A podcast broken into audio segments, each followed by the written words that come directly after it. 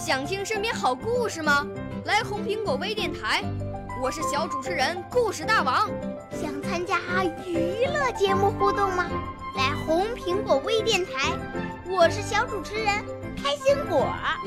想来我们新闻现场吗？来红苹果微电台，我为你做直播报道。想有个机会脱口秀吗？来红苹果微电台，我带你在精彩栏目中互动开讲。我们的语言魅力在这里提升，我们的儿时梦想从这里起航。大家一起喜羊羊。少年儿童主持人，红苹果微电台。现在开始广播。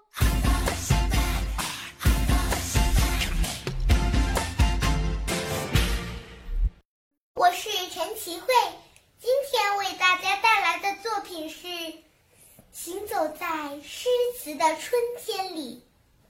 白毛浮绿水，红掌拨清波。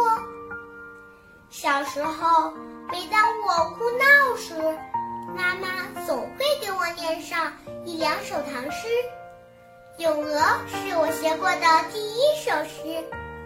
牙还没长全时，妈妈会捏起我吃饭掉落的饭粒儿说：“谁知盘中餐，粒粒皆辛苦。”在我心里，李白肯定是一个穿着白色长衫、留着三千丈白发的老头儿。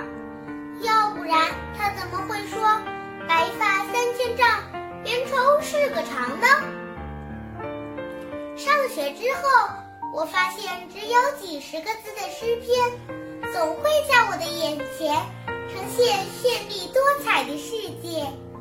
我爱上了诗词，吹面不寒杨柳风，春风像妈妈的手，轻抚我的脸庞。美术老师的画里有“春来江水绿如蓝”的水，有一枝红杏出墙来的花，忙趁东风放纸鸢的娃娃。王维肯定和我一样多才多艺，贺知章是个童心未泯的老手，所以才有了“二月春风似剪刀”的比喻。杜甫不但是李白的铁杆粉丝，还是个深情的暖男，因为他自己吃苦受难时，想的却是广厦千万间，大庇天下寒士俱欢颜。而苏轼嘛，嗯，我想应该和我一样，是个十足的吃货，嘿嘿。东坡肉，想想就流口水。行走在诗词的春天里，从大漠孤烟塞北到杏花春雨江南，从山水田园牧歌到金戈铁马阳关，我吟诵着千古绝句，体味着那份喜悦，那份感动。那份沉醉，体味着中华诗词带给我的永恒